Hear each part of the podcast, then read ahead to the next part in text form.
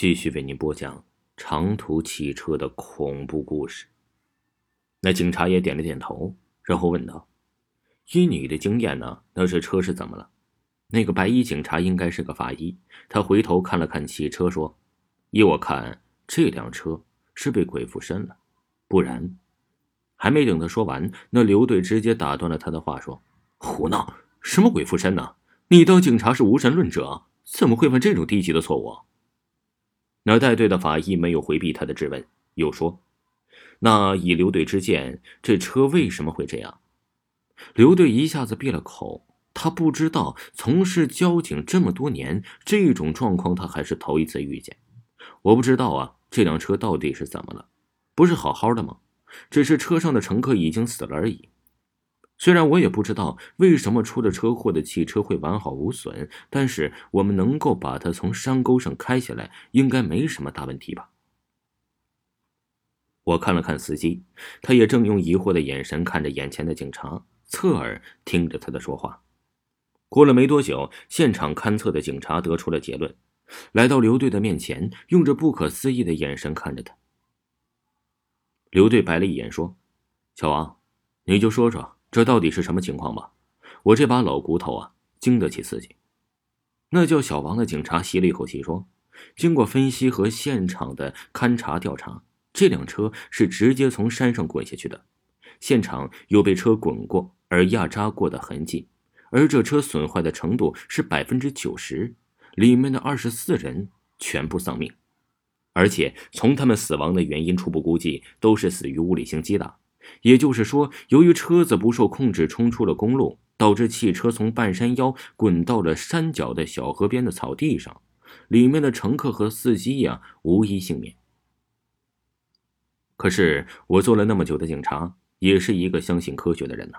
我想不明白，这汽车为什么会停在公路边而且更让我疑惑的是，刚才报警的电话里面是一个乘客的号码。不过我刚刚看过。那个号码的手机已经在三个小时前关机了。小王一口气说了自己调查的结果，这让他有些气晕，不禁又深深的吸了一口气。不等刘队说话，又说道：“车上的人呢都没有离开过汽车，而且根据现场分析，这里并没有第三者出现，也就是说，这里面的人是自己跑到车上的。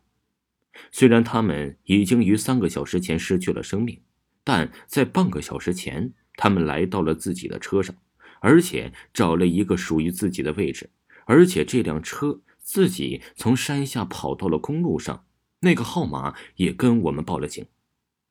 有这种可能？刘队还没有说话，带队的法医就吼了起来。刘队也是满脸疑惑，他说：“你说这辆车已经失事三个小时了，会不会有好心人做好事不留名呢？”小王苦涩的摇摇头。不要说好心人，就算是有好心人，也不算他们一个。那也不可能把这辆车弄到几十米高的公路上来。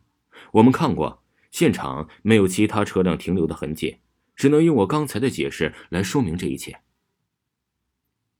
这时候，去山脚检查的警察也来了，其中一个对刘队说：“刘队，我们看过了，从公路到山下，只有一条崎岖的山路，这条山路只能一个人走。”而且还很危险，稍微不注意就有可能掉下去。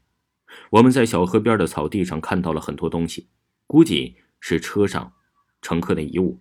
不过我们并没有看到一个死者。刘队看到他一眼，说：“这些我们先不管，把车上的死者都送回县殡仪馆。这辆车明天一早派吊车拉回去。”其他几位警察答了一声之后，各自忙着自己的事情去了。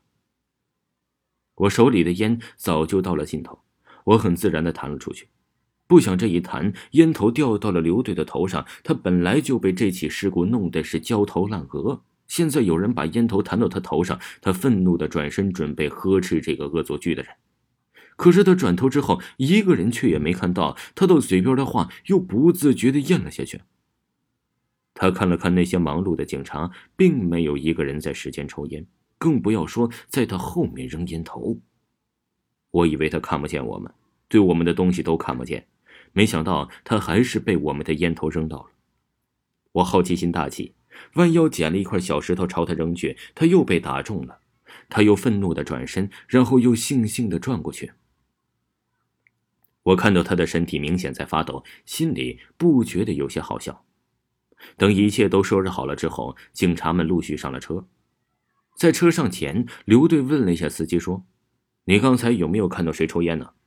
那名年轻的司机疑惑的看了一眼刘队，说：“没有。”刘队挥了挥手，警察的车队就消失在了这条大路的尽头。